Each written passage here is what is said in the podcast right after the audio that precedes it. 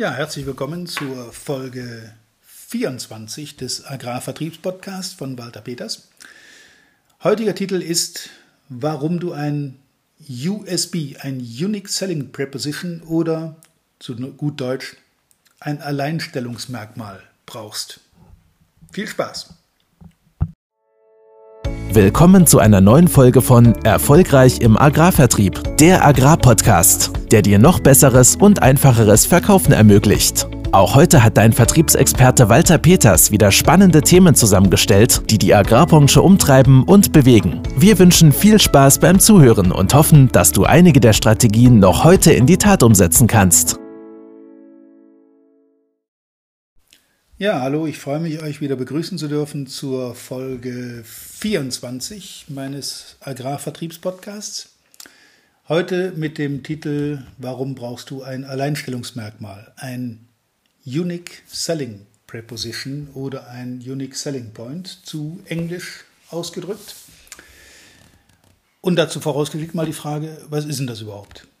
Also, ein Alleinstellungsmerkmal wird in Marketing und Verkauf als herausragendes Leistungsmerkmal eines Angebotes bezeichnet, mit dem es sich deutlich vom Wettbewerb abhebt. Von zentraler Bedeutung ist dabei ein deutlicher Kundenvorteil oder Kundennutzen. Ein USB, Alleinstellungsmerkmal, soll zielgruppenorientiert und wirtschaftlich vorteilhaft sein, sowie mit dem Produkt, dem Unternehmen und oder dem Mitarbeiter verbunden sein. Wenn das Alleinstellungsmerkmal patentiert werden kann, ist es für die Laufzeit des Patents gegen Wettbewerber geschützt. So viel zur Theorie. Was kann ein Alleinstellungsmerkmal denn für euch in der täglichen Praxis bedeuten? Ganz einfach. Ihr habt ein Produkt, eine Dienstleistung, eine neue Idee, die ihr im Markt verbreiten wollt, verbreiten könnt. Das kann alles Mögliche sein, was für die Kunden einen besonderen Vorteil bietet und was nicht jeder Wettbewerber automatisch gleich auch anbieten kann. Es ist leider Gottes heutzutage so, dass ein Alleinstellungsmerkmal nicht ewig lange Alleinstellungsmerkmal bleibt. Wenn nämlich ein Wettbewerber mitkriegt im Markt, dass ihr mit einem bestimmten Produkt oder einem bestimmten äh, mit einem Angebot sehr erfolgreich seid, dann könnt ihr die Uhr darauf stellen, dass dieses Produkt, dieses Angebot relativ schnell kopiert und leider Gottes meistens dann auch zu einem etwas geringeren Preis angeboten wird. Denn der, der der Erste war, kann natürlich das Preisgefüge bestimmen. Und jeder, der dann danach kommt, sozusagen als Nachahmer, als Kopierer, der ist daran, äh, der ist dann fast gezwungen, das Gleiche möglicherweise besser aber auch billiger anzubieten. Der Markteinführer, der Marktführer in dem Moment, also der, der es als erster auf den Markt gebracht hat, ist derjenige, der das Preisgefüge ursächlich bestimmt. Dem wird auch interessanterweise von Kunden ein etwas höherer Preis zugestanden, äh, als denen, die es halt einfach nur nachmachen und dann eben versuchen, etwas billiger anzubieten. Dafür gibt es jede Menge Beispiele in verschiedenen Branchen, äh, sicher auch in der Landwirtschaft. Es gibt immer wieder Produkte in der Pflanzenschutzindustrie, kann ich mich sehr gut daran erinnern, dass äh, Produkte dann plötzlich in Packs zusammengepackt wurden, weil man den eigenen Wirkstoff nicht hat. Dann wird mit mehreren Wirkstoffen ein, ein Pack kreiert, mit dem dann diese eigene Entwicklung umgangen wird und man kauft diese Wirkstoffe, die man selber nicht hat, einfach zu.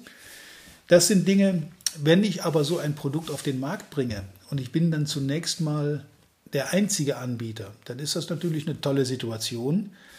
Insofern, dass das Ziel bei der ganzen Sache natürlich etwas ist, dass ich ein Produkt habe, das jeder will und was die Leute wirklich nur bei mir kaufen können. Ein Alleinstellungsmerkmal ist natürlich gleichzeitig Segen, aber auch Fluch. Denn überlegt mal die Wertigkeit für einen Vertriebler, für einen Außendienstler, der ein Produkt vertreibt, was jeder will und sonst keiner hat. Was hat das dann noch mit Vertrieb zu tun? Das ist bestenfalls Verteilung, das ist vielleicht noch äh, Nachfragebefriedigung, das ist ähm, ja, eine sehr komfortable Position als Verkäufer. Aber das hat mit Vertrieb, so wie ich das verstehe, nicht mehr viel zu tun. Nehmen wir als Beispiel die Firma Apple, die diese Smartphones zwar nicht erfunden hat, aber die Dinge auf den Markt gebracht hat. Erfunden hat es meines Wissens Nokia, äh, die aber der Meinung waren, dass das sich nicht durchsetzen wird. Das ist ein Markt, der eine Eintagsfliege sein wird und deshalb hat Nokia da nicht weiter investiert. Das Management von Nokia hat entschieden, sich darum nicht weiter zu kümmern.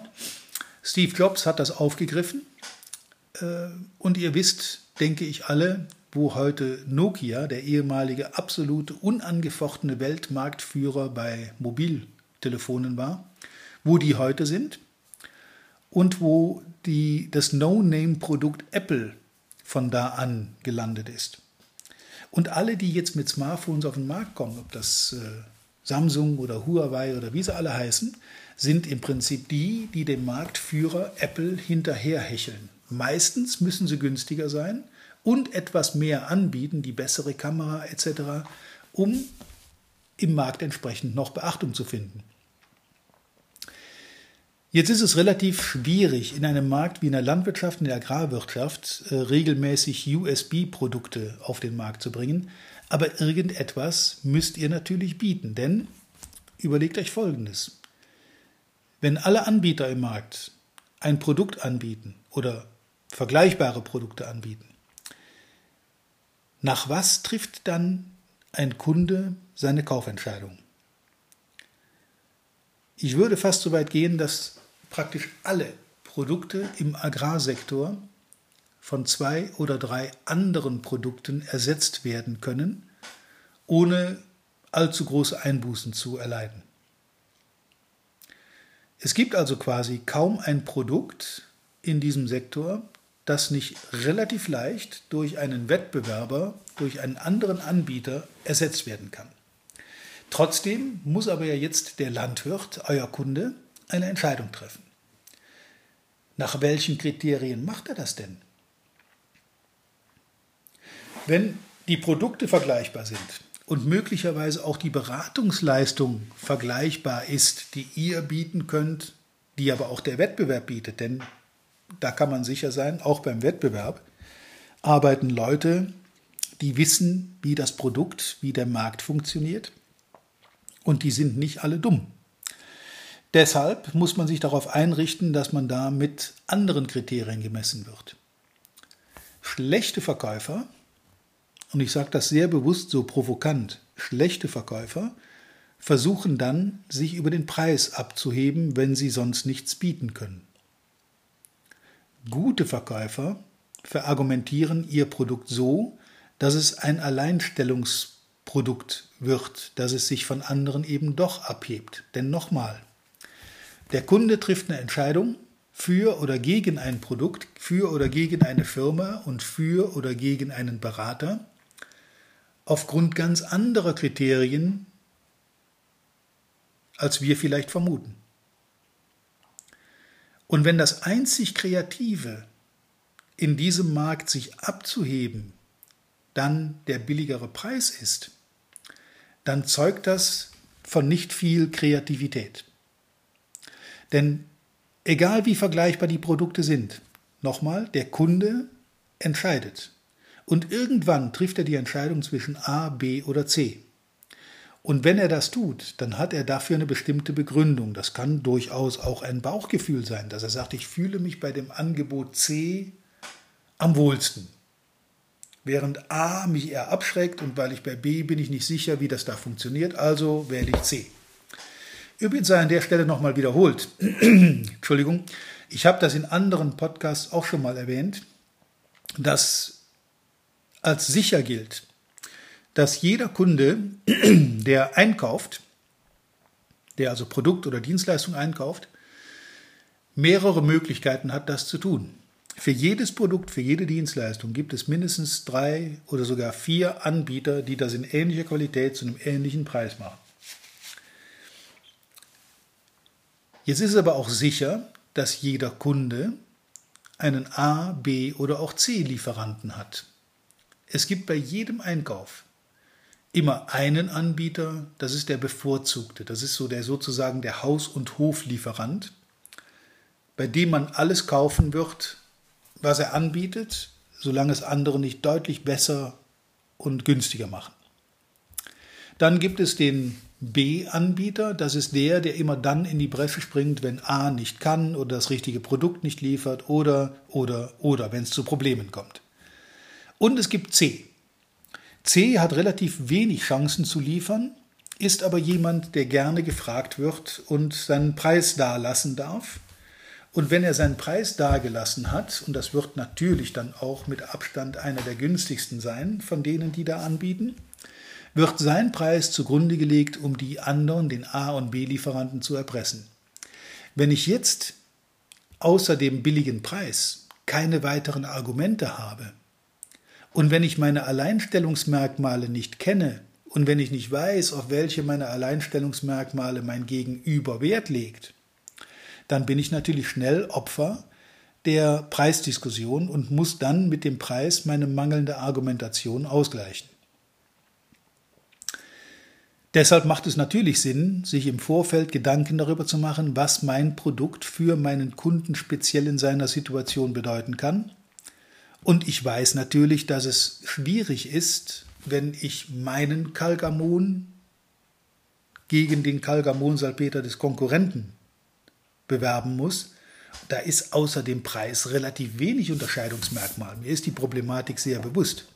Aber selbst in diesen Fällen gibt es immer bestimmte Dinge, die dem Kunden besonders wichtig sind, die man erfahren muss. Das kann von mir aus die Nähe zum Betrieb sein, die geringeren Transportwege, das können verschiedene Kriterien sein, die der Kunde zugrunde legt, die vom eigentlichen Preis sogar ablenken. Und diese Alleinstellungsmerkmale muss ich kennen. Und wenn ich die nicht kenne, die meiner Produkte werde ich kennen, das hoffe ich sehr, wenn ich aber die Alleinstellungsmerkmale nicht kenne, auf die der Kunde Wert legt, dann muss man sie erfragen. Dann gehört da eine vernünftige Bedarfsanalyse rein, dann gehört da rein, ich frage den Kunden, was er gerne möchte, was sind seine Ziele, wo will er hin, worauf legt er besonderen Wert, was hat er für Anforderungen, die ich erfüllen muss, etc. pp. Und wenn ich all diese Punkte zugrunde lege und daraus meine Argumentation zusammenbaue, dann habe ich natürlich Alleinstellungsmerkmale. Selbst bei ähnlichen, selbst bei sehr vergleichbaren Produkten kann ich Alleinstellungsmerkmale im Verhältnis zum Wettbewerb relativ leicht ausarbeiten. Das erfordert ein bisschen Gehirnschmalz, auf jeden Fall deutlich mehr, als zu sagen, okay, ich mache noch fünf Punkte, sind wir dann beieinander. Warum ein Rabatt falsch ist, haben wir in einem der ersten Podcasts schon mal näher erörtert, weil das eine misstrauenbildende Maßnahme ist. Aber es bringt euch auch nicht weiter. Ihr werdet vielleicht einmal liefern, weil ihr mit Abstand der billigste seid, aber auf Dauer kauft ein Kunde nicht nach dem Preis, sondern nach seinen Vorteilen.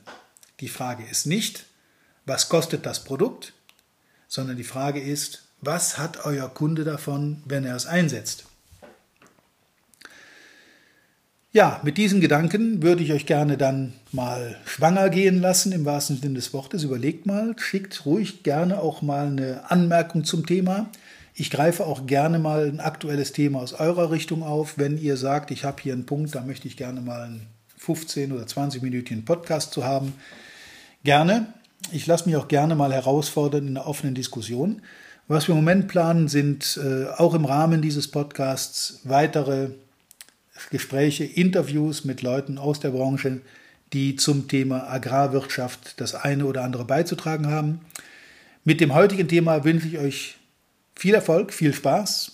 Macht euch Gedanken zu euren Alleinstellungsmerkmalen, zu euren USBs. Nutzt sie und bringt sie entsprechend argumentativ beim Kunden unter, so dass er eventuell auch bereit ist, einen etwas höheren Preis zu akzeptieren, weil ihr entsprechende Vorteile zu bieten habt. Und das wiederum ist für jeden Kunden recht individuell zu eruieren. Man muss mit dem Kunden ein Gespräch führen und wissen, was genau diesem Kunden wichtig ist. Übrigens, was bei diesem Kunden funktioniert, kann bei seinem Nachbarn schon wieder komplett anders sein. Ihr habt es mit Individuen zu tun, jeder Kunde ist anders, auch wenn sie im Prinzip die gleichen Produkte kaufen, kaufen Sie sie aus unterschiedlichen Beweggründen, aus unterschiedlichen Motivationen heraus. Und die müsst ihr erfahren. Das ist euer Job. Ihr seid diejenigen, die den Draht, den direkten Kontakt zum Kunden haben. Und euer Job ist es, genau zu wissen, worauf dieser Kunde Wert legt und ihm das dann einfach zu geben. In diesem Sinne wünsche ich euch heute, wie immer, reiche Ernte an Kunden, an Umsatz, an Gewinn. Ja, und an Spaß am Job vor allen Dingen, denn äh, nichts ist schlimmer als ein Job, der einem keinen Spaß macht, der keinen Erfolg bringt, den man einfach nur macht, damit man irgendwas macht. Ich wünsche euch viel Spaß dabei, reiche Ernte und bis zum nächsten Mal. Euer Walter Peters. Tschüss. Vielen Dank, dass du heute wieder dabei warst. Wir hoffen, du hattest genauso viel Spaß wie wir. Wenn dir gefallen hat, was du gerade gehört hast, dann war das erst der Anfang. Denn auf walter-peters.de-termin erhältst du kostenlos und unverbindlich ein Beratungsgespräch mit Walter. In diesem 30-minütigen, völlig kostenfreien Erstgespräch erarbeitet Walter mit dir einen Schritt-für-Schritt-Plan, den du direkt anwenden kannst. Du lernst zum Beispiel, wie du deinen Umsatz innerhalb weniger Wochen deutlich steigerst, wie du mehr Neukunden für dich gewinnst und deine Verkaufsgespräche erfolgreich abschließt. Da Walter immer nur eine begrenzte Zahl von Anfragen bearbeiten kann, warte nicht zu lange. Denn Fakt ist, wer weiterkommen will, braucht einen Experten. Walter hat mit über 40 Jahren im Vertrieb und 15 Jahren als Trainer schon zahlreichen erfolgreichen Unternehmen dabei geholfen, ihre Umsätze massiv zu steigern und Kundenverhandlungen deutlich zu vereinfachen. Wenn du also wissen willst, ob du für ein Erstgespräch in Frage kommst, geh auf walter-peters.de-termin und fülle das Formular aus. Bis zum nächsten Mal bei Erfolgreich im Agrarvertrieb, der Agrarpodcast. Wir wünschen dir reiche Ernte.